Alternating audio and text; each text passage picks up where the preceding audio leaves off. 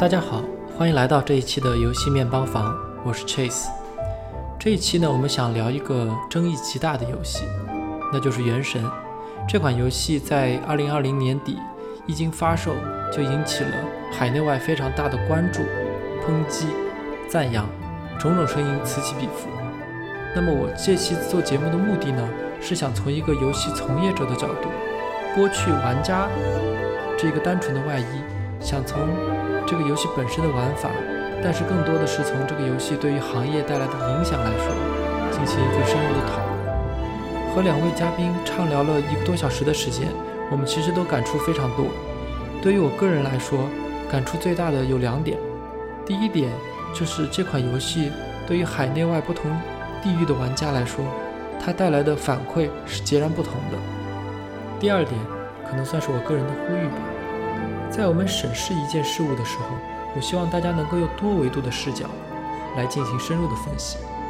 原神固然有它值得被抨击的点，比如说抄袭、蹭热度等等，但是我们不可否认它在系统设计和商业化方面的独到之处。当我们把自己的位置放在一个公司的视角上时，如果你想做的是一款既叫好又叫座的作品，那么有一些妥协，是不是就变得容易理解了呢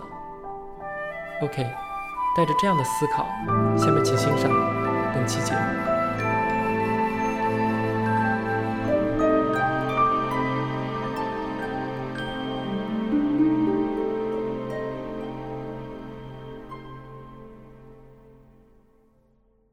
今天呢，我请到了两位朋友和我一起来聊一聊这款游戏。我们三个呢，其实都是《原神》的玩家，呃，而且另外两位朋友其实玩的比我还要多，他们在《原神》里。花了非常多的时间和金钱，所以有了非常多的深入的体会对这款游戏。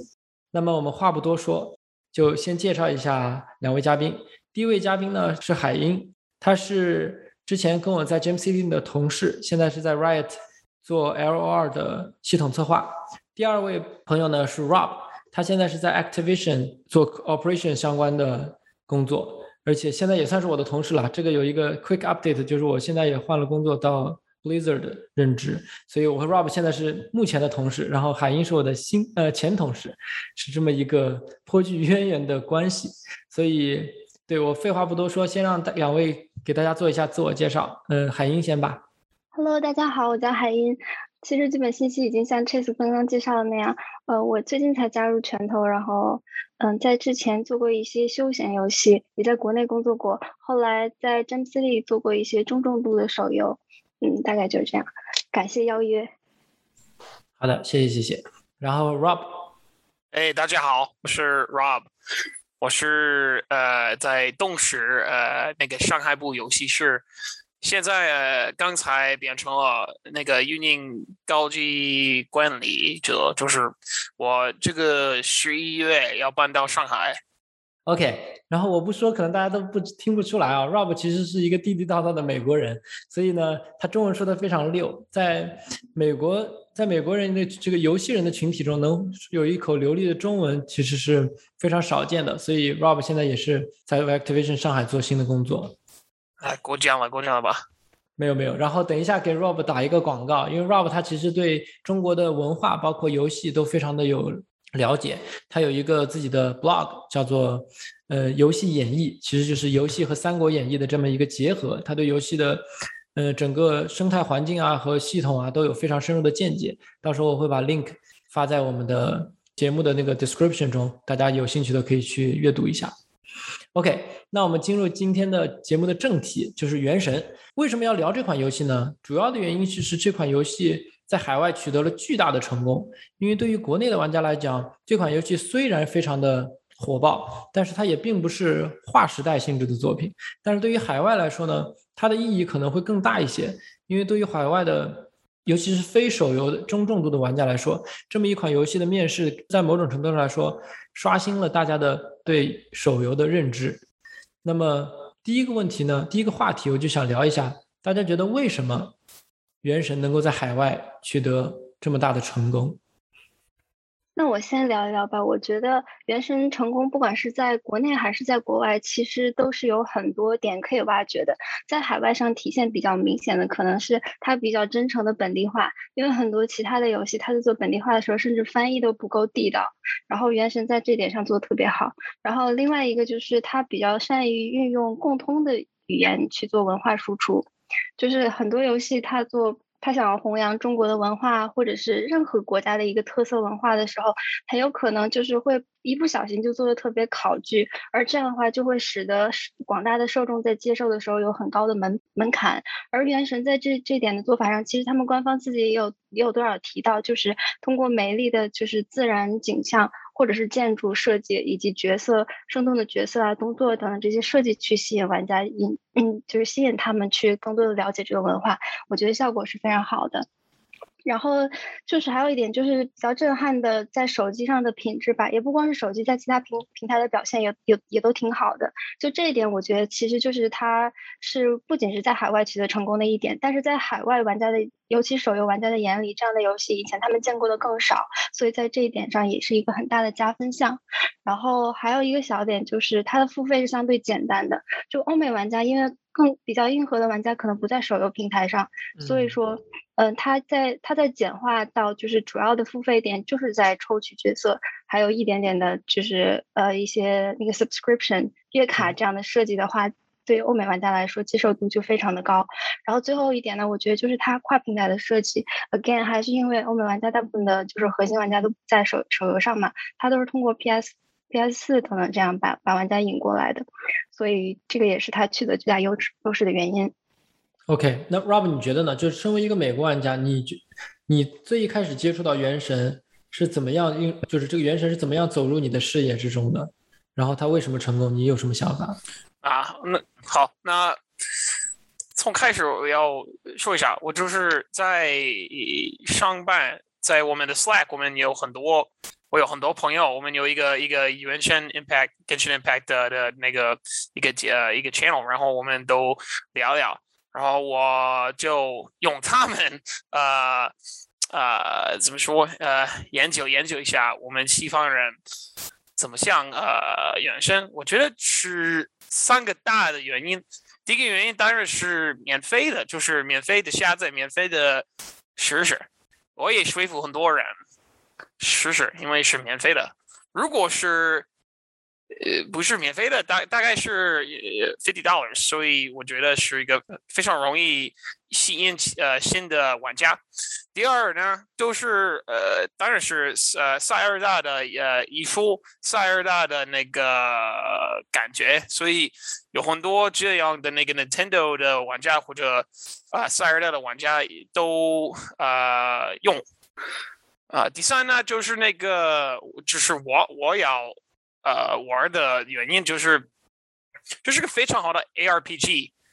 你你你需要 min max，你需要用四个人物用在一起，然后攻击，然后啊，就是要花多呃很长时间来得 power ups 什么的，所以就是就是 progression based 呃 ARPG，所以。我觉得就算呃，就算在一起，就是呃，combine 在一起，就呃，就是觉得是个很好的 formula 来成功。对西方人来说，嗯，对，说的很有道理啊。其实我总结一下刚才两位说的一点，其实就是中国的那句老话嘛，“天时地利人和”。天时就是说这个游戏是跨平台的，然后又是免费的。这个对于欧美玩家来说是一个非常新鲜的一个存在。地利的话来说，就是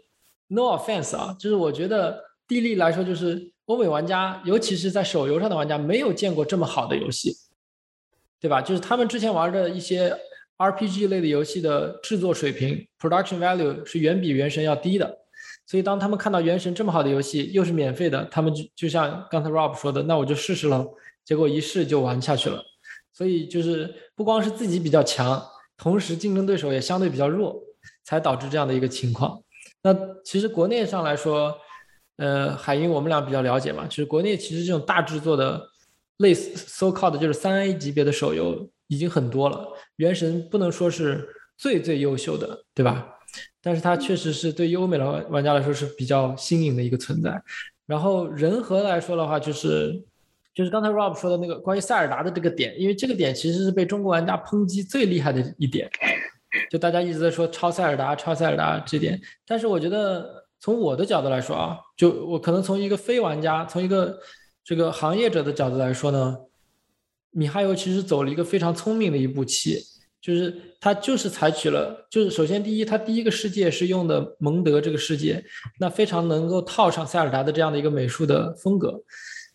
与其说它是一个艺术或者设计的选择，更不如说它是一个产品或者市场的选择。就是我就是想要用蒙德 slash 塞尔达的这样一个形象，先去拉拢一些就是 PC 或者 console 的玩家，他对这个呃这种画风会比较接受，然后再去讨论。刚才海英提到的所谓的文化输出的东西，对吧？我不知道大家怎么看这点。对，我特别同意。我觉得天时地利人和真的是一个特别好的总结。再稍微补充一点，就是我觉得人和这部分也可以理解为，就是说玩家他他有了比较高的购买力，并且也有了足够的欣赏能力，而且对对氪金等等有了比较理性的认知。在这种场景下，然后然后他们开发团队的技术又达到了一定水平，这样就是。两边终于在中间 meet，才才导致了最终这个效果。而就是关于塞尔达这点，我觉得可能多多少少是有一点蹭热度，所以一开始也确实遭到了一些玩家的反感。但是你玩的越多，越会发现这两款游戏真的是天差地别。OK，那说到这里呢，我们再补充聊一点啊，就是说为什么《原神》是一个所谓的第一个走向西方世界、西方游戏市场的这么一款跨平台的中国手游？为什么其他的游戏没有能做到？呃，就是在西方呢，就是你你你已经说过，就是就是第一次免费的这这种，就是这是一个呃单人游戏，没不是呃，比如说我们的呃使命召唤的那个 Warzone，就是 multiplayer，就是也是免费的，但是就是一个人玩的游戏呃游戏是免费的。我们在西方。就是这是第一次一个这么这样的三 A 的的价值的一一款游戏出版，这这个这个是就是免费的，所以我我觉得呃那个现象出来的时候，就是很多媒体你可以看看，就是啊呃一一种免费的呃塞尔达的抄袭出版了，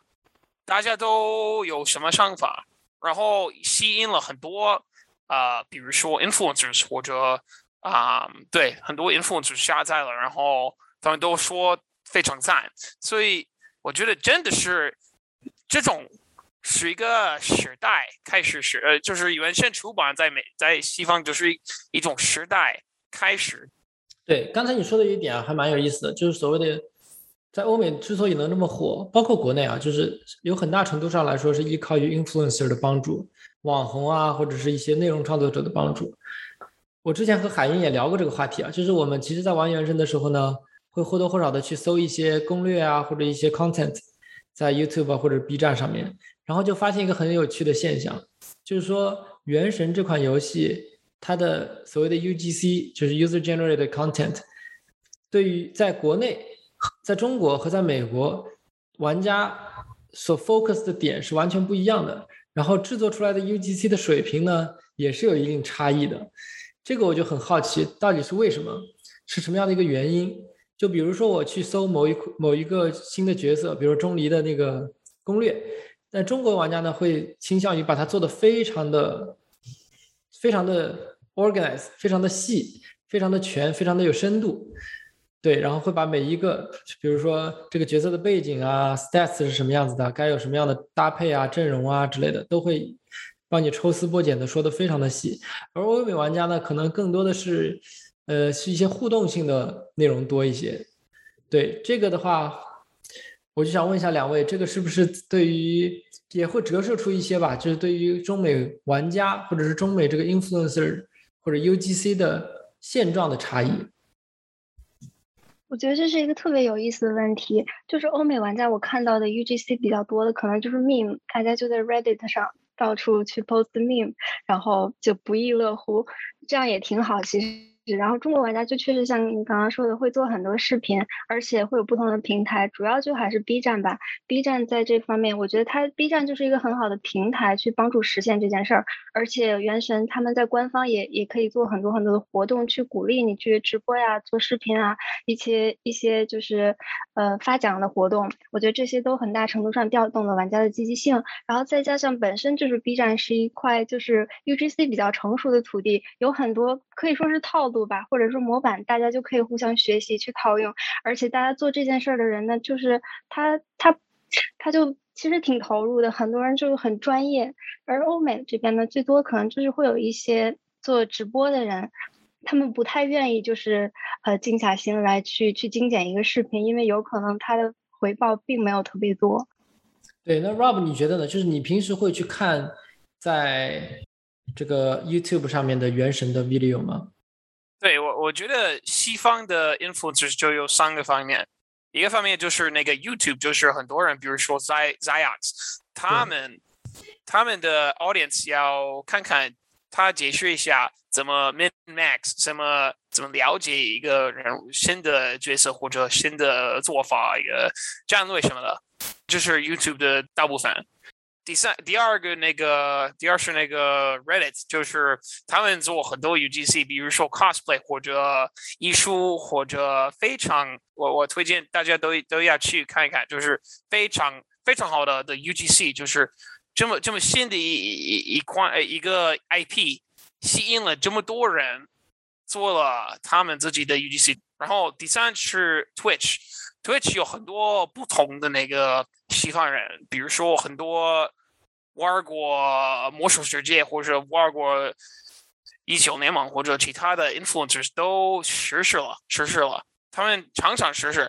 呃，出版新的呃 content 的时候，他们都实施。然后他们吸引很多新的玩家，新的 PC 玩家。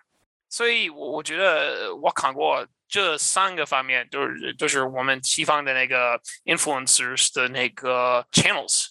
呃，我想稍微补充一点，我觉得还有一个值得提，就是点出来的一个。现象吧，就是中国玩家他的 UGC 其实种类是五花八门的，就不光是攻略很多，也有很多人做很很精致的 cosplay，而且还会有一些就是对战型的，去去对打深渊啊，甚至做菜的，或者是嗯做一些 cover，做录一些歌的，就这些都都丰富了很多它的内容。然后我觉得这一点就其实在一定程度上归功于就是亚洲的二次元文化是比较成熟的，而这本身也是他们身上的一个属性，他们就很多人就是很喜。喜欢画画，很喜欢剪视频，很早以前就开始做 MAD，所以在其实也是很多很多年的积累，导致了现在这个这个体现。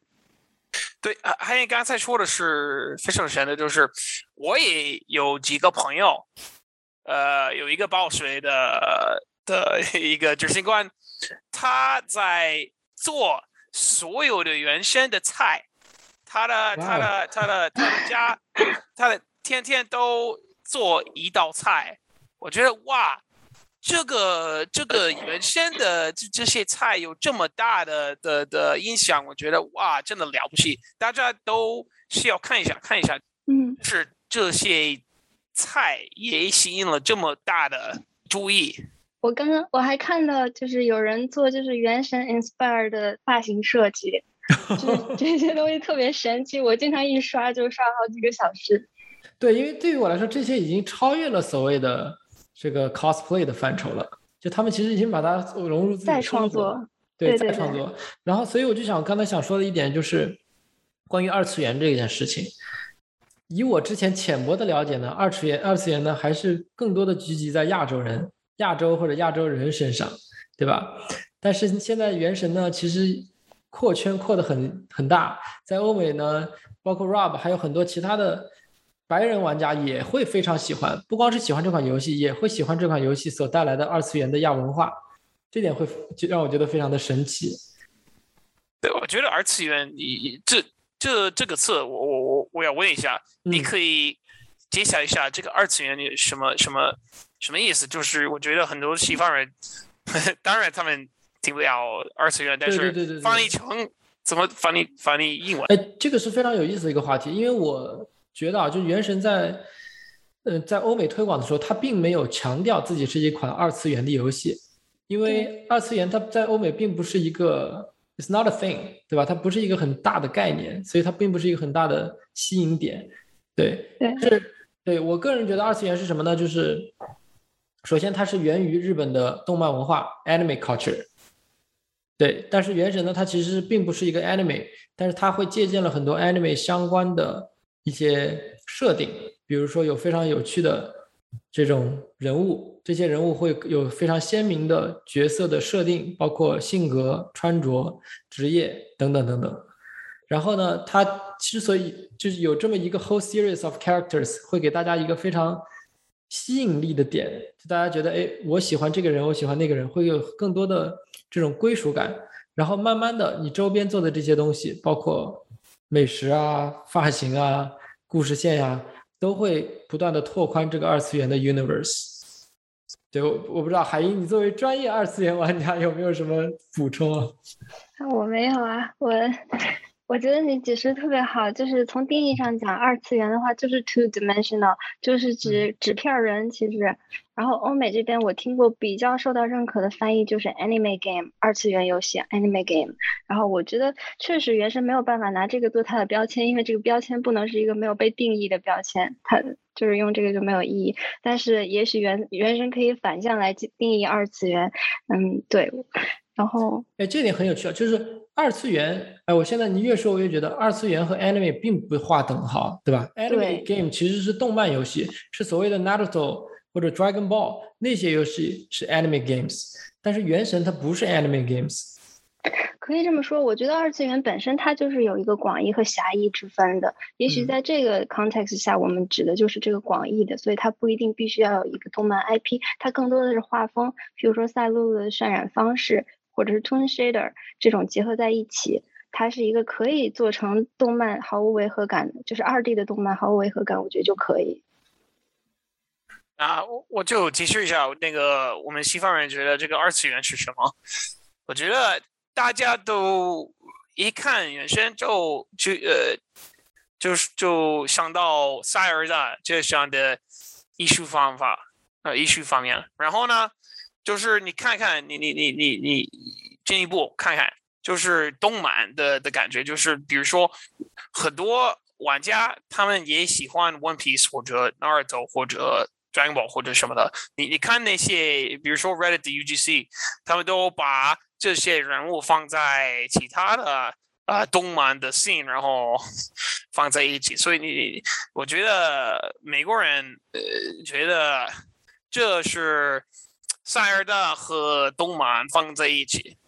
然后我觉得这个这个艺术方方面，就是这个这个这个二次元的那个艺术，就是就是双双刃剑。在一方面，我觉得为了怎么说啊，为了 introduce 这样的这款游戏，我觉得这是最好的艺术方面。但是另一方面，我觉得很多人，比如说我很多的朋友。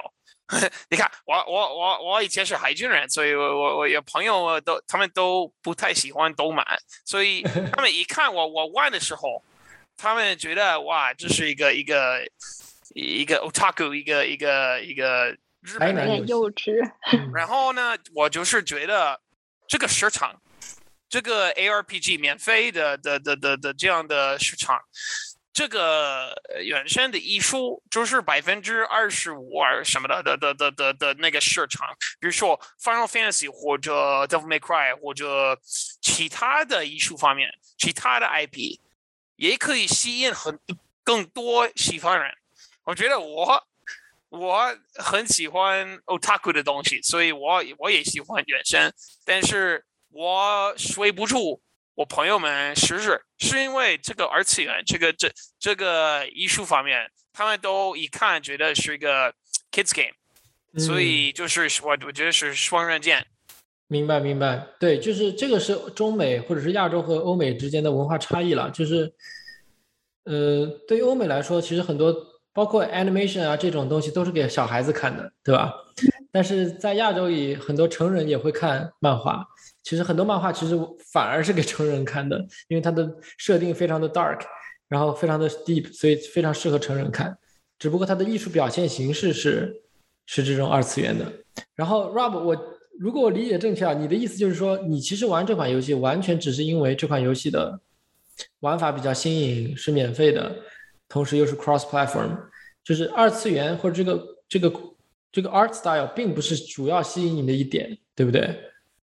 这个吧，我我我我我打一个例子吧，我从来没有下载这个手游的 APP，我从来在疫疫情危机，我一直在我电脑 一直在这儿，然后我我天天都兴起来做呃 PC 的，我我做我的 dailies 和我的 weekly 什么的，所以我觉得很多在美国你可以看到，我们更多美国人，我们都有很多人。一直在玩呃 PC 或者 PlayStation，不不玩手游，但是在中国，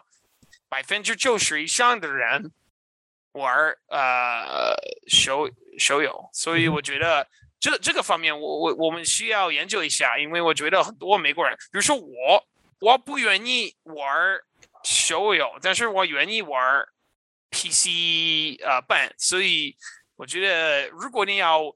吸引西方人玩你的游戏，那出版在在 PC 或者在平台，呃，PlayStation 什么的。那对，那我问你，再问你一个问题啊，就是你刚才说，因为二次元像一把双刃剑嘛，对吧？那如果我做了一个 Final Fantasy 或 Devil May Cry，或者是比如说 Lord of Ring 这种这种画风的游戏，但是还是用原神的这么一个一个 system，你觉得它会不会变得更成功？这这当然吧，我我 我我们多少次像呃说过，就是 Final Fantasy 应该快快的出版这这这样的游戏，比如说 Final Fantasy Fifteen 这个游戏，你看你你可以玩一玩，就是原生，就是一个五十美元的一个原生，那你可以把这个艺术这个系统放在一个免费的。一个跟原先那个 progression system，还有他们的限制，他们的 dailies、weekly 什么的。那我我愿意 switch，我愿意玩那个。然后你可以把所有的日本人拿出来，所有的 多美国人喜欢 Final Fantasy，他们他们一方面喜欢 Final Fantasy，一方面呃另一方面讨厌动漫，所以我觉得很多。也对对，当然，我我如果是 Square Enix，我我我我快快要出版，我我快快要把 Final Fantasy Fifteen 的那些东西开发一个新的游戏，一个原生的游戏，然后出版免费的 Cross Platform 的什么的。我想 follow 一下刚刚就是 Rob 说的双刃剑的这个概念，我觉得说的特别好，就是二次元呢。它肯定是有一些优势的，譬如说它的用户群体是相对比较年轻的，而且永远会有新的玩家涌入这个群体，并且有有很多各个方面的优势。然后它不好的一点呢，我个人就觉得，其实刚刚说到我是一个比较核心的二次元玩家，其实我自己内心是不承认的，因为我在美国已经待了很多很多年，我觉得就是特别亚洲风格的 anime 的画。画风其实是过于白瘦幼，我自己是有点反感的。我觉得这也是他可能在欧美不是那么成功的。就是如果他不这样的话，可能会更加成功。我就想补充这么一点。对的，在欧美，在国内经常会说这个强度党啊什么的，叉 P 党啊，或者是老 wife 啊这种。其实，在美国倒也没有太，就是我不知道美国这个并不是一个很强的原动力吧。对，就是有些人他是可以欣赏和接触接受的，但同时也会有一些人觉得，哎呀，派蒙实在是太吵了。但是这可能跟嗯配音的，就是细节的选择有一定的关系。嗯，对对，我我再广告一下，我我的博客我也我也谈到这个话题，就是很多人觉得看起来就是这些外服的现象，就觉得不太 不舒服。但，但我对对我我就真的觉得这是个双人这样这这样的那个外服这这样的那个动漫的，嗯，变异的变异的的嗯方面，就是很多人在西方，你你你水不住，他们实施动漫的艺术。对他们，我觉得他们的审美会更倾向于有力量感或者是有个性的一些角色设计。嗯。对，这个我给听众们解释一下，什么叫 wife 啊？就大家其实 会英语的也听懂了，就是 wife 就是 wife，就是我们国内玩家一直说的这个，就是老公老婆呀这种，就是会有一种对他们对这些角色会有一种不切实际的幻想，对吧？对我我的 wife 就是 you 了，新晋 wife 这是。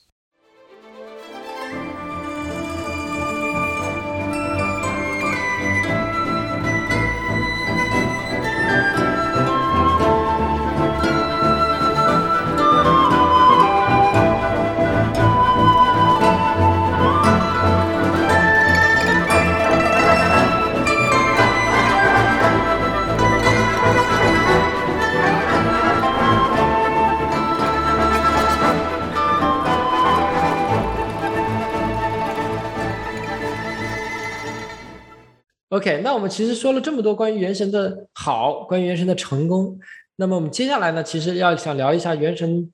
面临的一些问题，或者说将要面临的这些坑吧。因为这期节目呢，我其实跟两位嘉宾很早之前就要就筹划想要录这期节目了。之所以到现在才录，第一是我们不想蹭热度，第二呢，我们其实一直在等原神二点零，就是到期这个版本的 update，然后想要看一下它到底这个游戏的长线运营。会给这个游戏的生命周期带来怎么样的影响？那么其实二点零已经出了快一个月了嘛，我们大家也都玩的蛮深入的，所以就想展开来讲一讲，深入的讨论一下这个原神这种类型的运营会有面临怎样的坑。我可以先开个头啊，就因为我之前和 Rob 包括海英，我们之前私下聊过，第一个我觉得可能会受碰到的坑就是说，原神太依赖于新的角色和新的这种。故事线、新的世界来驱动对于老玩家的这种体验，包括 Rob 和海英，你们都是已经是玩到非常后期 end of content 了。对你们来说，其实游戏已经没有太大的这个新鲜感了。那么你们会不会觉得新的角色或者新的这些内容吧，会不会影响力它的这个效果会减弱？然后包括从商业的角度来说，这种 business model 会不会对游戏长线的这个？商业收入表现产生一定的影响，对，我觉得这个其实还是有很多变数的。我先抛砖引玉一些比较显而易见的可能会碰到的问题吧。嗯，第一个我觉得就是 RPG 可能会有的一个通病，就是 power creep，就是角色强度越来越高，然后怪物也越来越难，就是没有尽头。然后可能一些比较老的角色就会渐渐的。就是 out out of meta 这种，可能就是对对老玩家的体验会不太好。要么就是角色变强了，怪物没有变强，角色就一拳超人；要么就是怪物也变强，那么还会有一些新玩家过来，就会就会很难追赶上来。譬如说到期的怪现在是加强了，对于我这个小氪来说的话，其实有的时候很痛苦，而且而尤其是在手机上。动不动就有雷劈下来，玩家确实也没少吐槽，我就不多说了。然后这是一点，然后另外一个就是随着玩家他这个已经拥有了这个角色的 inventory 的提升呢，他对新角色的需求是很有可能是在逐渐下降的。就是有些玩家他会惯性的继续去玩，但是但是其实这个游戏的深度还是比较，就培养深度还是比较深的，所以说总可能就会有那么一天，玩家觉得这个实在是太 grindy 了。那我想问一下，就是，嗯，是不是说，对于一般玩家来言啊，不是对于那种收集癖来说，一般来说，你其实拥有八个角色就差不多了。呃，可以，确实能够玩很长一段时间，我觉得这么说没问题。对，但是如果你一直想深渊，就是全都打通，并且满星，或者甚至是打得更轻松，可以可以猴戏的话，那你就需要一直去抽更新的角色。对，因为我其实觉得《原神》对于其他的那种卡牌的手游来说，它已经非常克制在于这个 power creep 这个问题上了，对吧？就它尽量的不会去正面的比，就是二大于一这种情况，而是在这个 utility，在这个使用怎么说，在于这个角色定位上来说产生一些差异，而不是在绝对强度来说。但是我觉得这个东西再怎么躲避，再怎么去调整，都有一个限度。对吧？对对，我觉得原神一开始挖的这个坑就已经挺深，而且是一个比较健康的坑。简单说就是角色有很多个维度，然后在嗯每一个维度之间都做到了一些比较有差异化的角色设计，在这点上他们也在渐渐做得更好，甚至在平衡上都可以体现出来。对，然后我想再加最后一点，我觉得。个人觉得可能是个坑。就譬如说，大家等待到期二点零版本这漫长的一段时间，尤其是欧美玩家弃坑长草的会特别特别多，就是因为欧美玩家不太买账 QQ 人小游戏，我个人也不是很不是很买账。包括现在活动特别特别多，我觉得就是这些游戏做的是不够 polish 的，体验也不是特别好。然后，嗯，但是你可以选择不玩嘛。所以，所以，但是如果你不玩的话，那这就是一个你的充分的长长草期，所以这可能是一个坑。就是原神它这个挤牙膏式的去产出游戏内容，而且做这些 QQ 人小游戏，甚至有种嗯拆东墙补西墙的感觉。我觉得可能会有那么一天，玩家走了之后，他就他就不那么回来了，因为回来之后还是跟之前会比较相似的内容，这是我有点担心的一点。OK，我我先问一下 Rob，就是你对于二点零，你对于到期的这个 DLC 的感受是怎么样的？我 我给我给大家说一下，我我花了一千五百以上美元 玩这款游戏，不是说是免费的吗？对对，你可以可以可以说我是一个金鱼，但是金鱼就是米哈游的成功，是不是？百分之二个玩家。就算是百分之九十以上的 income，所以你可以说我是比还有的成功。但是我觉得 two point 是非常令人失望。为什么呢？就是因为就没有改变这这款游戏。就是你可以，我有很多五星人物，我有很多我的强力很大，我有很多成绩的的人物的的角色，所以我已经我已经我强力。已经能够玩所有的内容，可以成功所所有所有所有的挑战都都能呃完成，所以对我来说，这个 two point o 什么内容都不算是挑战，反而就算是 chores，就是我明白，对我们我们我们谈过，我们我们不在这个我们谈过，就是我觉得 two point 就是一个 chore，但是问题是在我没有原因玩。对啊，问题在于你，你如果是米哈游，你期待它能变成什么样的？因为这个游戏的框架已经定住了，对不对？我觉得后面它到期，在后面的其他的那些国家，都是都会是遵循这样的一个逻辑，它不会变得太不一样。对，对我我我觉得我是很 tricky 的一点。我我觉得不是 tricky 吧，我还是广告吧。我我的我的博客，我我谈过这个话题，就是就 是他们。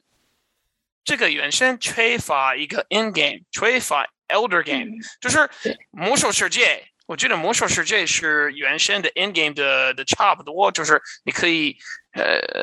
最好的比较就是魔兽世界。那魔兽世界有什么样的 in game 吧？就是你比如说原生呃他们用那个 spiral abyss，但是那个 spiral abyss 吧，我我也每个星期。都没有原因玩，都没有因为呃完成 Spiral Abyss。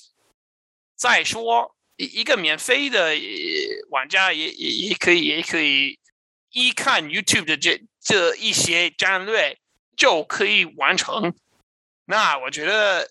我推荐的是，就是非常容易解决这个问题，就是你可你可以对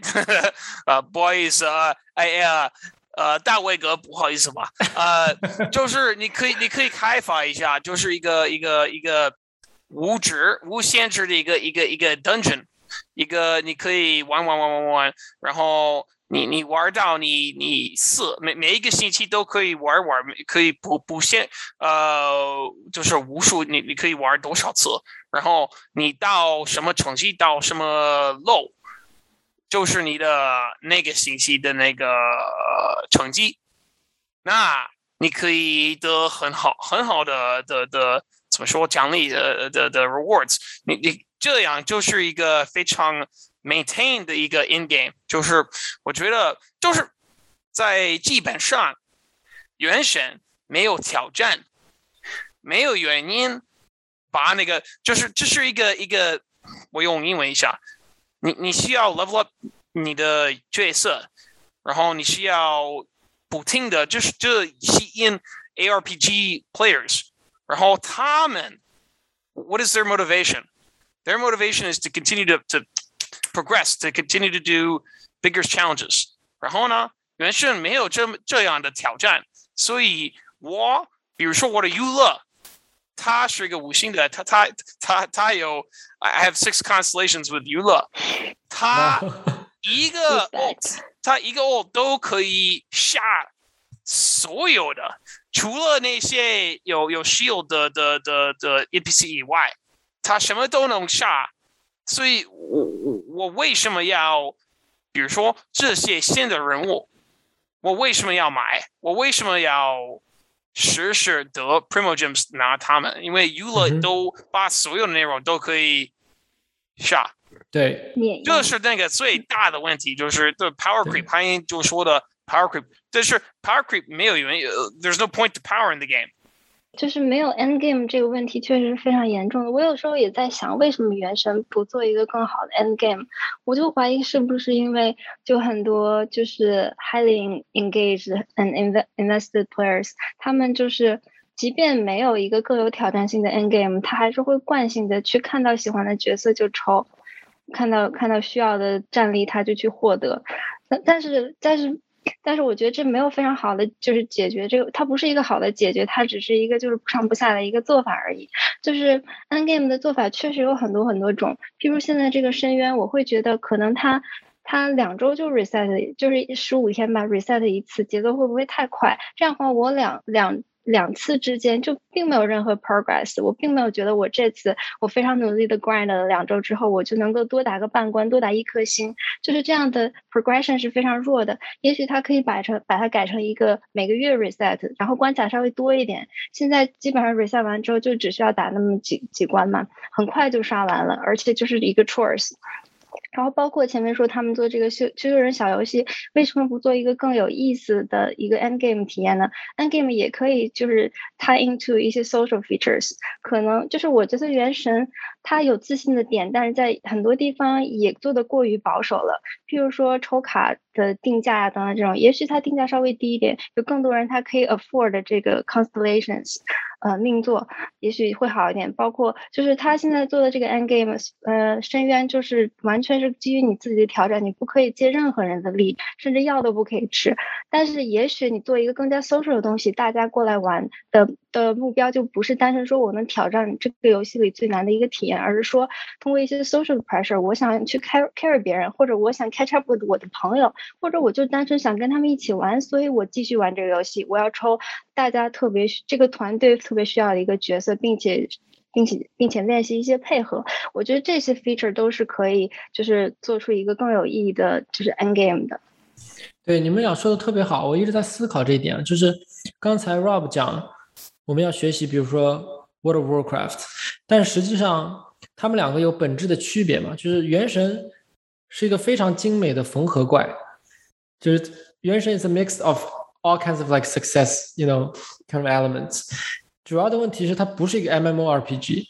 对吧？它只是一个 character collection 的 ARPG。所以我在想，就是为什么他没有做这么多 social 的，就像 MMORPG 这种类型的游戏呢？你就是这个角色，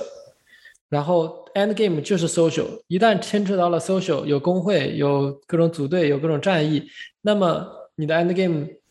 的压力就会小很多，因为大家在一起三五个人就可以成一伙，大家就会安排各种活动，会有很多那种很自然而然的 organic 的事情存在。那原神它就一直非常保守，非常克制在这一点。嗯，我觉得主要第一个原因就是主要的一个原因嘛，就是因为它和它最核心的商就是商业化的机制所冲突，就是它说到底它还是一个抽卡游戏。就比如说像 Rob 有一个六星的优拉，我当然非常想跟他合作，就是我恨不得一直跟 Rob 组队去打各种各样的深渊啊，各种各样的世界啊。但是如果我天天这么做的话，米哈游肯定不高兴，因为米哈游也想让我有一个六星的优拉。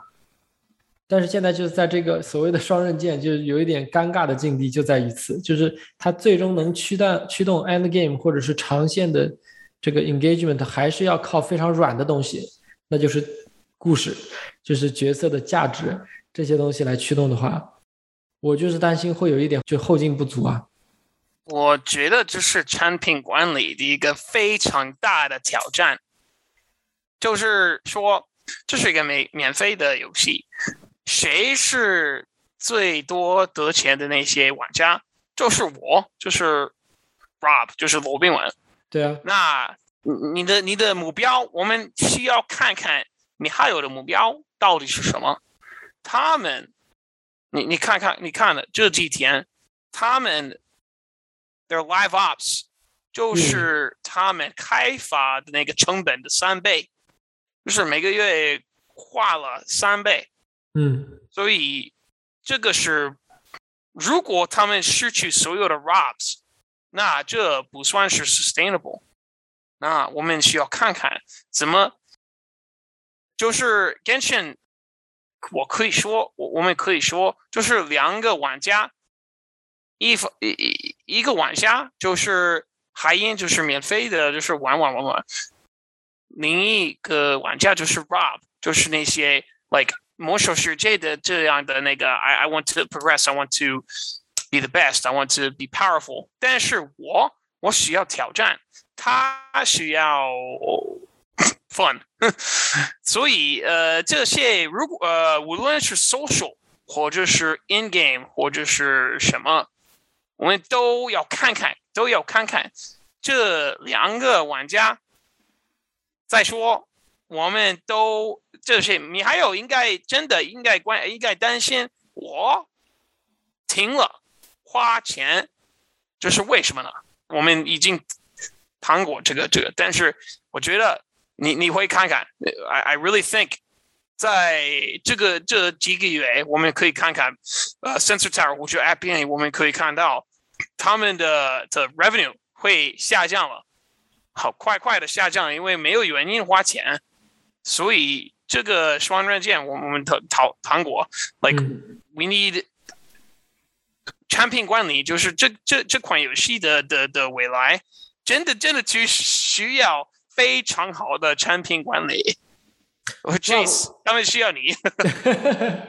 Rob，我问你个问题啊，就是那最新的到期的两个角色，你有没有 Max out 呢？没有吧？我我我我呃，游了以后就没有了。我告诉你了，我已经有，比如说他们出版了那个那个风的的那个 Samurai，但是它不是 Venti 的那么那么那么强。对，然后呢就不需要了。对对，然后那些 like 呃，就是 repeats，他们你你看角色有两个方，呃，有三个方面你要看看。第一是五星，就是三、二、四或者五。当然你你想要五，但是我百我大部分就是 fisher 或者 Bennett，我我我用很多次。四比五五好。第二就是他们的武器，比如说，呃，你需要几个 short swords，几个攻击，几个什么的。第第三就是他们的用法，比如说是 DPS 或者 sub DPS 或者呃 support 或者 heal 什么的。但是我已经拥有呃很多呃。元呃怎么说？element elements 还有元素哦，对元素，第四是元素。我已经拥有所有的元素，所有的攻击呃武器，所有的用法，所有的武器，所呃无形。所以我觉得现在的话，我我如果他们出版新的 broken 的的角色，那他们会让。他们会呃让他们的怎么说？他们的金鱼或者他们的平呃普通的玩家会觉得哇，他们的 power creep 这么这么重，反而他们呃已经给他们自己的限制，比如说这些呃武器什么的。所以我觉得他们已经他们需要出版新的元素或者新的呃武器或者新的呃性。呃，like 比比如说六星，但是我觉得 他他们没有好的选择，他们呃在在在在在角色方面，呃，we can talk about 他们的经济，他们基本上是卖角色，卖角色的怎么说？他的嗯冒险就是这个，就是你买到你想要的角色。就是有些游戏在就是做角色上的，就角色的多样化上做的比较好的，它其实他们都注重一点，就是要做一些比较历史的角色。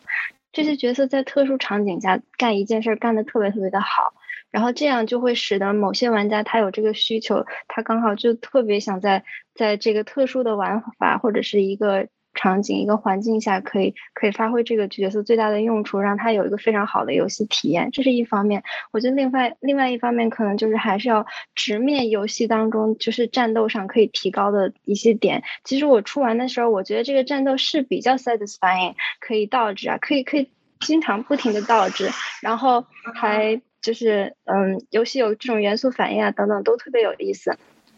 但是就是也会有一些就是 frustrating moments，譬如说这个镜头摇的不是很舒服，像这些东西的提升，其实是一个游戏品质的提升，才能够就是在不引入 power creep 的同时，使这个游戏的体验更好。哎，这个是一个非常好的点。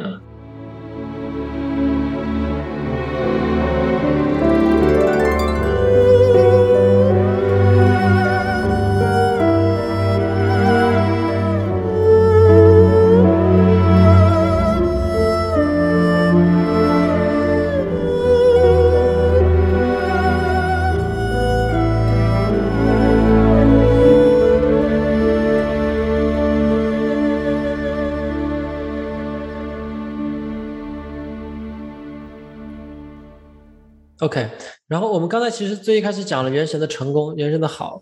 然后大家又非常不吝惜的讲了很多《原神》面到面临的问题和坑。嗯，说其实是爱之深责之切了，大家都非常喜欢这款游戏。那么我们今天暂停一下聊这款游戏本身吧。我想再拔高一点聊一下关于这个行业的问题，因为我们三位都是在美国做游戏的。从业者嘛，所以我就想聊一个很大的问题，就是美国的游戏公司、游戏行业对于以《原神》为代表的中国出海游戏有什么看法？因为《原神》之前可能大家会知道，嗯，比如说腾讯买买买，对不对？买了 Riot，买了很 Supercell，有很多大的举措，呃，但是《原神》呢算是第一款映入大家眼帘的这种自营的自研的游戏，所以我想问一下，就是从公司角度来说。包括 Activision、Blizzard、Riot，包括我们之前的什么 Gem City 啊，whatever 各种公司，大家所感受到的美国公司对于这样的一个现象的看法是什么样子的？我觉得这个问题特别有意思，就是。嗯，因为我觉得，again，欧美欧美的手游市场一直是没有嗯亚洲那么火热的，所以欧美其实很多比较老牌的 Triple A 的一些厂商其实是不太看好这块土地的，甚至说是有点嫌弃的感觉，非常嫌弃，对，所以所以原神这款。这么成功的游戏打入欧美市场，我觉得在一定程度上是 prove 了很多他们之前就是怎么想都不怎么跟他说他都不会相信的一些东西。所以在这之后，我个人是 expect 有一些欧美玩家呢，就是在带着自己在在设计啊制作上的一些优势和积累，嗯，开始就是嗯认真的嗯态度端正的去去打入。就是手游的市场，我对接下来就是欧美的手游市场，或者包括他们如果是在国内发呀，全球的手游市场，都是都是比较持持 positive 的态度，我觉得特别好。因为国内的游戏呢，确实就是在商业化呀，在运营，甚至在搞整活，在这些方面都做的特别的优秀，包括美术和技术的，就是呃水平也都特别高，但是有的时候就会叫做不叫好。就是这些东西做的做的很精致很 polish，但是玩法可能就有点拉垮。然后欧美的特点呢，就是很多游戏它会叫好不叫座，它虽然做的很精致，就是有。有一些 Triple A 啊，或者是剧作也很好，但是他们不太看得起 Monetization Model，或者是就是手游的这块土地，所以就会有这样的一个差异化。所以接下来我觉得欧美玩家和国内的呃，sorry，欧美厂商和国内的一些厂商是一个互相学习的过程。而且之前国内它经常是很多游戏的商业化是从片刻开始的，后来渐渐随着玩家变得成熟，市场也成熟起来，呃，游戏开始做 B 课，就是 呃。这个可以给 Rob 解释一下，什么叫 片刻，什么叫逼氪对对对，首先氪氪金就是花钱的意思，骗氪就是像诈骗一样去 scam 去花钱，想尽办法去让你点，然后付费。然后逼氪呢，就是不用那些特别 low 的手段去逼你，呃，sorry。特别 low 的手段去骗你，但是但是你会发现到了这些这些门槛儿，到了一些 pinch 的 content，呃，你就必须要通过氪金，后面才可以玩的比较比较体验比较好。然后接下来的一个阶段呢，其实就是我觉得是原神应该 fall in 这个 category，也就是诱氪，去引诱玩家去氪金。但是如果你 特别理智，或者你没有需求，像我们来说就相对比较理智，Rob 就被诱氪了。嗯，但我觉得这个挺好的。这不管怎么说，这都是一个手游发展的一个趋势，而且现在这个阶段是比较稳定、比较健康的。就是不管是，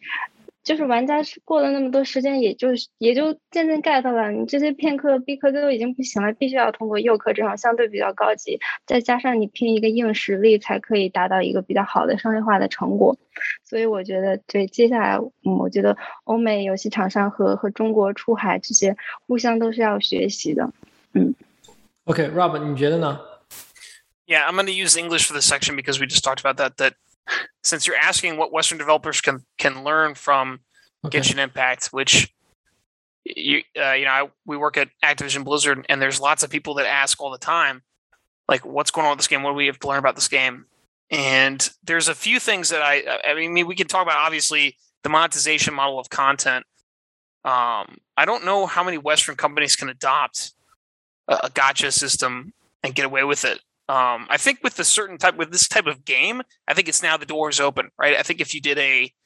you know, motion sure, Jay, if you did like a World of Warcraft type game that was like this, eh, I mean, it's a, I don't know if you could do that, but uh, maybe woman, the Gongsu, our, our, our company, we can't do that. But uh, I think that th- that monetization model can be digested depending on the IP. All right, so that's one, the monetization model. Two, uh, the way that they generate content. So Mihayo, is really a like new generation of video game company where their philosophy of getting out content uh, in de- in the demand of the market, they're they're a live operations company. You know, Epic Games was really the first live operations company with, their, with Fortnite, but but Genshin is taken to the next level where they, I mean, they're they're building new worlds for free for you, um, and uh, new game modes. For example, they have tower defenses, and they have they have the the the house building. They have the different types of time challenges, different types of Mar- they have a Mario Party mode. You know, with the with the with the mirror thing, like. Uh, when it comes to live ops, this game is a treasure trove of of case studies. I think that every video game needs to that, is a games as a service needs to consider. And I think you know uh, I work on Call of Duty. And I think that like if you look at the new uh, double agent mode, kind of like this. But you need to look at every way that you can play the game you're playing, every way you can interact with the way that your game is based. Like you know, with Genshin Impact, it's a third person ARPG, so you can you can build houses, you can anything any way you can interact with the game in that environment, you need to start live opsing into the game. And you need to figure out how to monetize continued engagement and get continued content such that you keep people engaged. And then the last thing I'll say on this is social. I think Genshin has been a big failure socially. I mean, if you look at UGC, if you look at the amount of I'm on Slack every day with my with my workmates talking about this game. We have people making food from this game, and, I know I, I try to compare it to uh, World of Warcraft, and World of Warcraft really was a social phenomenon um, in the sense of it built friendships, built people. If you look at the reason why people play Motion J, like the biggest reason why people will continue to play World of Warcraft is if their closest friends play it, right? With Genshin,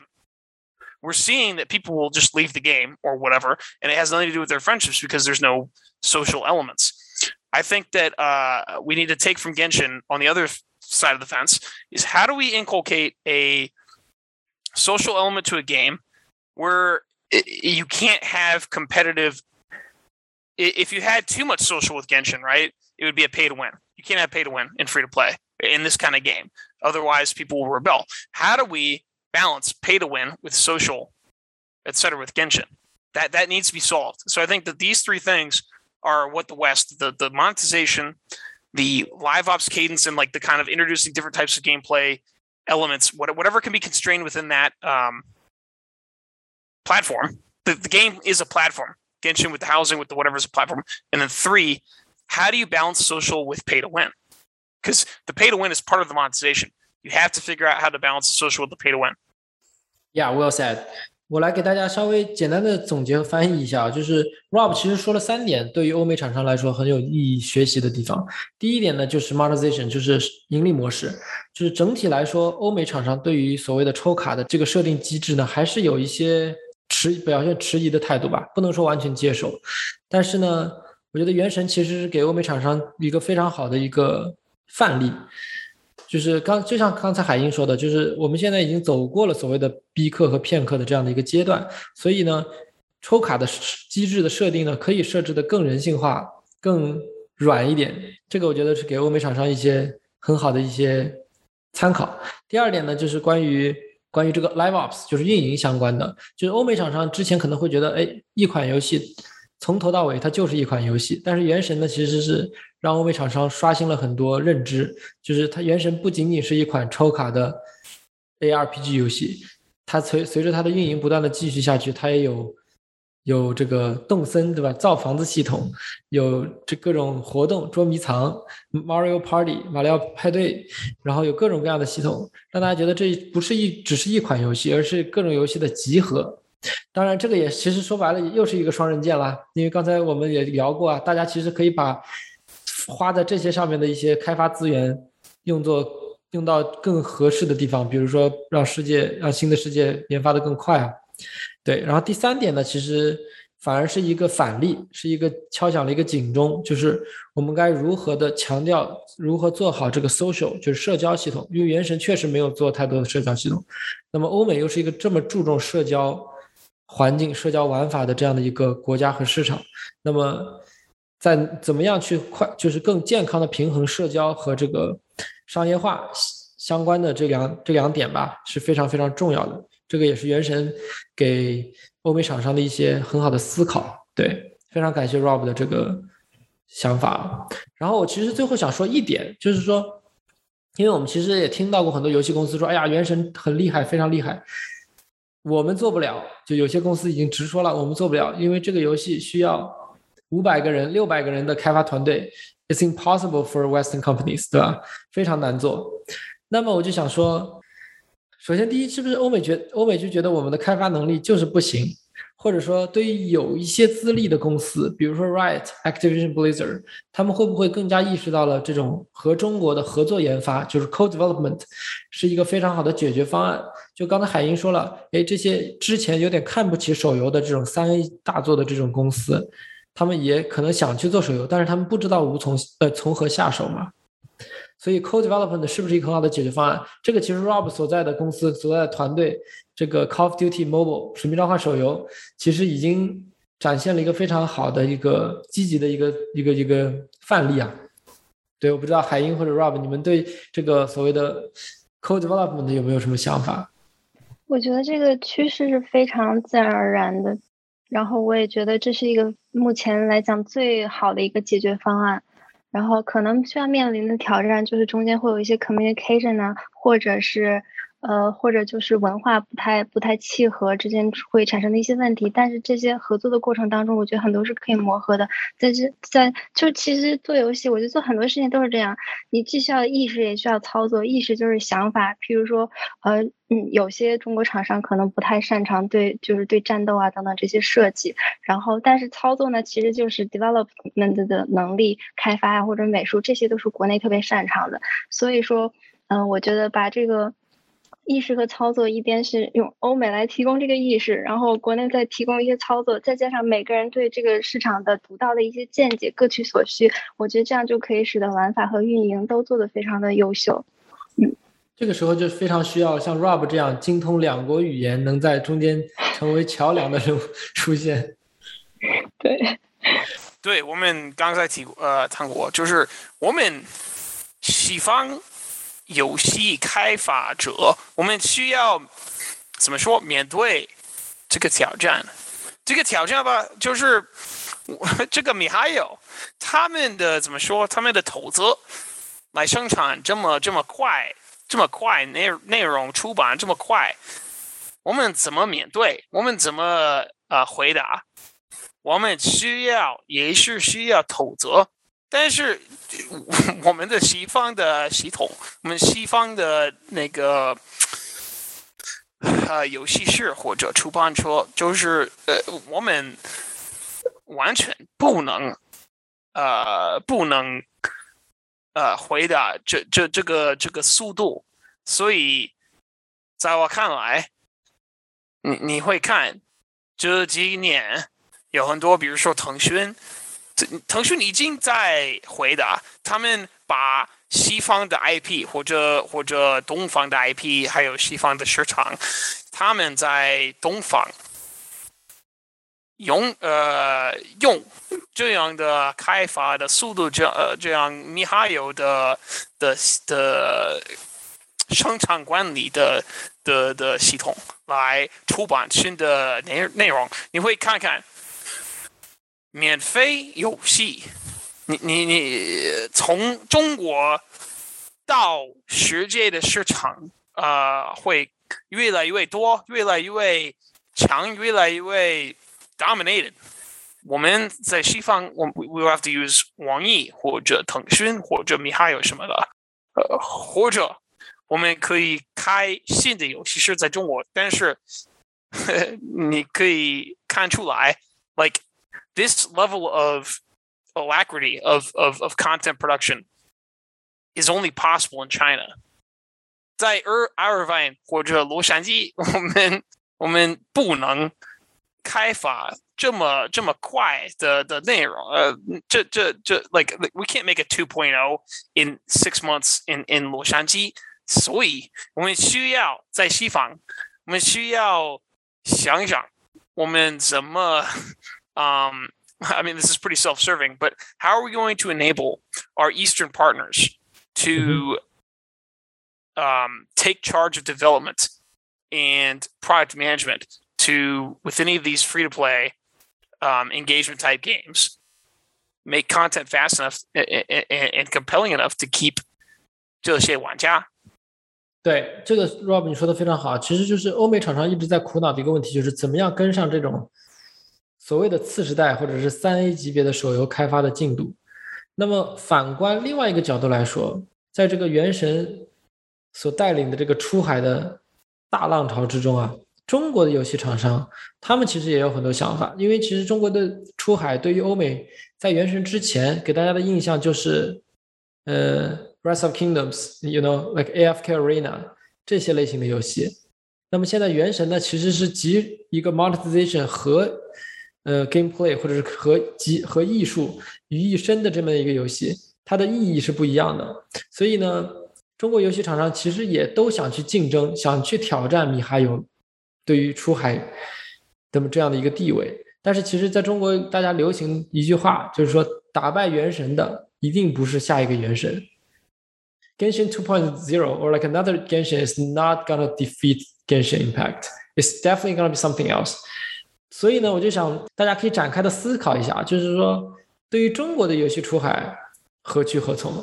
我觉得你刚刚说的那句话特别有道理，因为原神它的 production value 真的很高，而且也抢占了这个市场先机，所以说再做一款。比原神比较在一些细节上比较高级的一款游戏是肯定不能够成功的。而我还听到了一句另外类似的挺有意思的一句话，具体我记得不太清楚，大概意思就是说中国游戏出海想成功，原神必须死。我开始听，我觉得这话怎么说的这么重呢？后来我品了品，我觉得还是有点道理的。而且这个主语可以替换成很多东西，譬如说开放大世界手游想成成功，原神必须死。二次元。想在欧美更成功，原神必须死，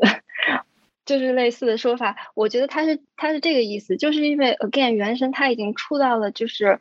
目前的这个开发水准的天花板，所以原神它想它必须要想要给机会，可以说是它要它要出错，其他游戏才就是相似的游戏才才会有机会大大放异彩。然后这另外一方面也是市场的一个问题，就是头部效应非常的强，而且。而且就是任何榜单，仔细看的话，如果说尤其是付付费榜这些东西，嗯，或者是最最流行的这些榜单，因为它是大众选出来的，而就是没有任何贬低的意思，但是大众选择出来的东西很有可能不是艺术性最强的。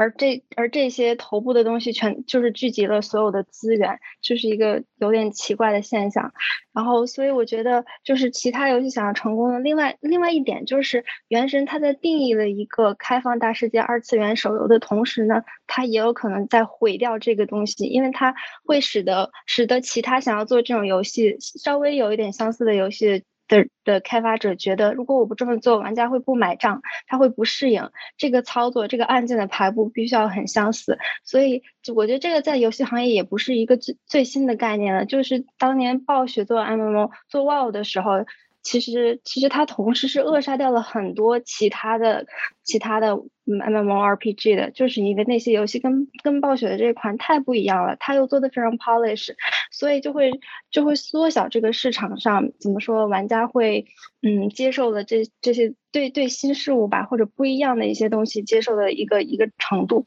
然后，所以我觉得其就是，呃，中国游戏想出海呀，或者是做二次元也好啊，开放大世界也好，这些的做法就必须要针对欧美，或者是你想针对的任何一个市场做出非常正确的改良。像 AFK 啊，Rise of Kingdoms 都是比较好的例子，甚至乌拉拉他们都在一些地方做到了这个，就是填补了市场的一定的空缺，就是在。对这个市场有充分的理解之之下，在非常定制化的做出了特别优秀的体验，然后就是缝合也是一个很大的趋势，呃，就是技术创新的，另外就是技术创新的难度非常大了，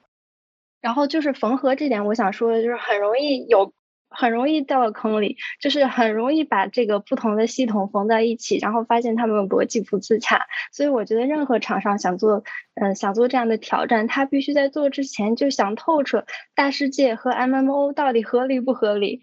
就是 这就不得不引入幻塔，嗯，其实也是一个呃原生玩家呼声特别高的游戏，大家天天都问，就是这这款游戏到底值几个甜甜花呀？什么我们的自选五星 到底有没有着落啊？因此玩家就嗯非常的关心，也是也也会有一些偏激的想法，但我觉得就是一定要一定要站在拥有原神的目前这个市场的状况下去思考这个接下来的开发，就是市场开拓的空间吧，而且要有一些。就是比较多的创新点，而且还是要一开始就想透彻，这这个两个东西加在起来是 work 的，并且是比较新颖的才可以。然后在这基础之上，最好还可以就是解决原神，呃身上的一些问题，并不是因为原神成功，所以他每一件事都做的特别好嘛，肯定还是有一些地方可以优化的。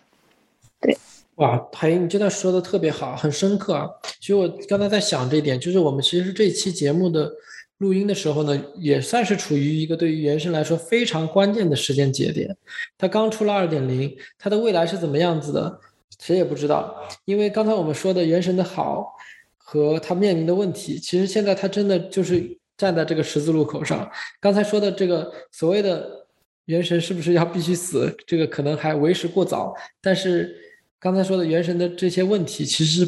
对于米哈游来说是个挑战。对于其他的竞争对手的公司来说是个机遇，所以大家都会在绞尽脑汁的想下一步该怎么怎么走。所以现在这个到底何去何从，其实我们也要拭目以待啊！这是一个非常有趣的一个一个行业的大事件，可以说是。然后同时在对于欧美来说，欧美厂商已经深刻的意识到了，尤其是大的厂商深刻意识到了这些这种大型的三 A 级别的那个手游的这种优势和趋势吧。所以就可以大家看到这种使命召唤手游啊，还有快要发售的这个暗黑不朽啊，包括 Riot 啊，暴雪他们其实都在想要很多的手游化。所以，对这个现在就是我们以后会看到更多个更多这种大家耳熟能详的重零重量级的这种三 A 级游戏的 IP，呃，出现在手游上面。所以这个也是给米哈游自己一个挑战，包括给所有的中国出海的厂商一个很大的挑战。因为你之前其实打的仗是一个市场空缺的仗，那么之所以公中国公司要出海，就是因为国内市场过分饱和。那么再过几年，等到欧美市场、世界市场也饱和的时候，那拼的就真的是游戏本身的硬实力、硬素质了。对，我觉得这一点特别好，就是我个人是非常期待未来看到一些可以跟《原神》掰掰手腕的优秀的游戏。这样就是在长远的角度讲，嗯，不为个人利益所考虑的话，我觉得这对市场来说是一个非常健康的趋势。我有一个很大的推荐，就是他们现在他他们的他们的游戏变成了一个一个 platform，就是他们在这款 ARPG 出版了很多不同的 mode，比如说他们的 house building 或者他们的 Mario Party，他们的 tower defense，其他的游戏，他们有一个很强大的 IP，他们怎么说？突然得了一个很大的的 IP。如果我是原生的老板，their IP 这么强，他们应该投资 IP，他们需要把这个 IP 造成一个非常呃 a very comprehensive，like their IP is 现在很乱。like 现在就是角色，真就是很多不同的角色的什么的。Like they need to make their IP very comprehensive。然后呢，他们可以出版一个 Sims type game，一个 Mario Party type game，一个 一个 Tower Defense type game。他们他们可以把这些在原生已经成功的那些 modes 可以出版新的游戏。如这个我不确定大伟哥怎么想，就是他之前大伟哥其实提过，他想。下一步对于米哈游来说，可能就是 Metaverse。对对，他他就是 Metaverse 算什么？我我我就就是一个一个词。呃，我的意思就是他们发新了，他们发现了一个他们一个新的 IP，就是这个二次元的那些，嗯，对对，就是他们现在是二次元，like when you think 二次元就是米哈游，所以。现在他们也可以出版了很多二次元的不同的游戏，但是 the problem 现在呃在原先他们出版了这个 Theater Mechanicus，你看你看Two Point Theater Mechanicus，这是非常流的流行，很多人玩玩，但是没有原因，没没没有他们得不了钱，所以他们需要把这些。好玩的的 different modes，他们需要去玩新的游戏，然后用这个 IP 把这个游戏方法，like like they should take these they should take these modes That they're that, that are very popular in, in Genshin that are making zero dollars and zero cents and make new games because this IP somehow is compelling now. I mean, it's it's basically Studio Ghibli. They have this like Studio Ghibli arts yuan, the fangfa. Like they can take this and make they can make right now miHoYo is one game essentially essentially i mean they have other games but they're essentially the same thing as genshin the same type of game they need to take their art CUN and they need to make a panoply of different types of games and they'll succeed because they, they're very good at, at, at developing quickly compelling game modes and now they have an ip that is identifiable they need to the comp like like I said earlier, they need to make that a comprehensive IP, and then they need to make a panoply, a Nintendo style, every type of game around that IP. 这是我的推荐。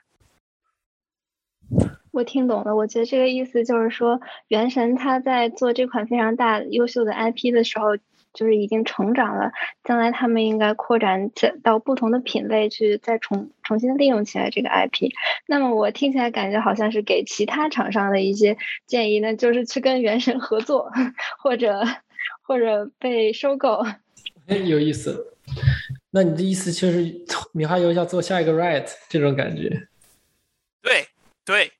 就是这样了吧？Riot 和米哈游有共呃差。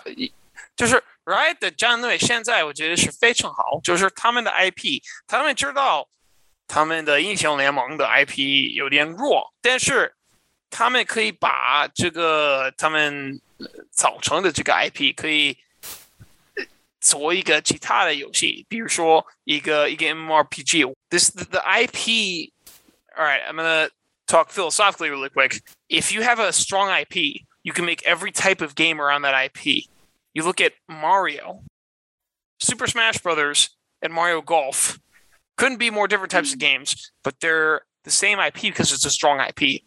Genshin Impact right now has a sort of strong IP. I'm not really sure. Like you can identify Paimon and the main character, but I'm serious. They need to really consolidate what that IP is, and then they can make every type of game they've been producing.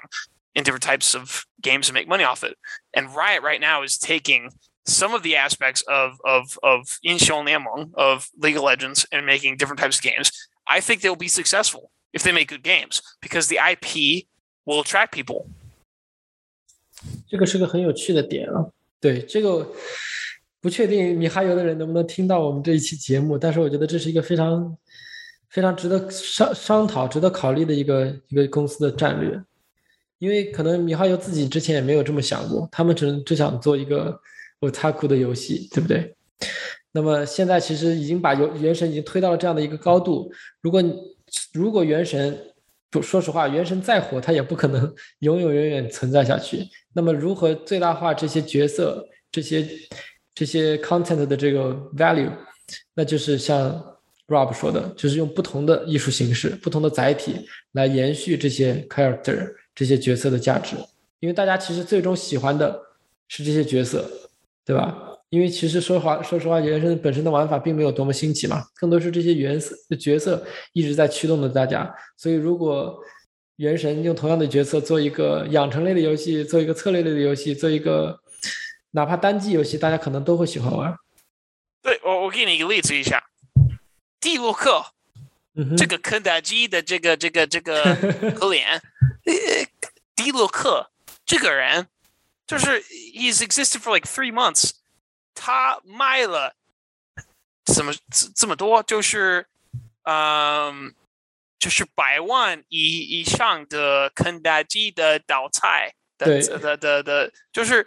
这个 IP 真真的真的能够造成一个一个一个 franchise，所以我们想呃，米哈游应该。现在需要想想怎么把这个 franchise，呃，怎么怎么管理这个 franchise，就是他们最大的挑战。现在，因为原先也也能吸引呃也能吸引很很多玩家很多钱，但是他们应该想想他们的 franchise 这样的战略。这个蒂鲁克就是证明他们的 franchise 的强力。OK。呃，因为时间关系啊，我们可能今天这期节目就到这里了。我们说的比较比较远啊，其实说了很多的有趣的话题。怎么说呢？我们其实本来初衷是想聊《原神》这一款游戏，但是《原神》这一款游戏它又不仅仅只是一款游戏，它牵动了欧美，牵动了中国整个游戏市场的发展，所以它其实会对后面三五年甚至十年的游戏市场的发展产生非常大的影响。我们三位呢，其实都是都身为在美国做游戏的。这个游戏从业者其实也对这个现象呢有自己非常深刻的看法。那我们也会在这个方向呢施展我们自己的才能，对不对？发挥自己的力量。其实最终的目标还是想把呃游戏市场，尤其是新兴的手机的游戏市场越做越大，越做越好吧。对，所以再次感谢两位来参加我们今天的节目，感谢海英，感谢 Rob，谢谢大家，谢谢，拜拜，拜拜，拜。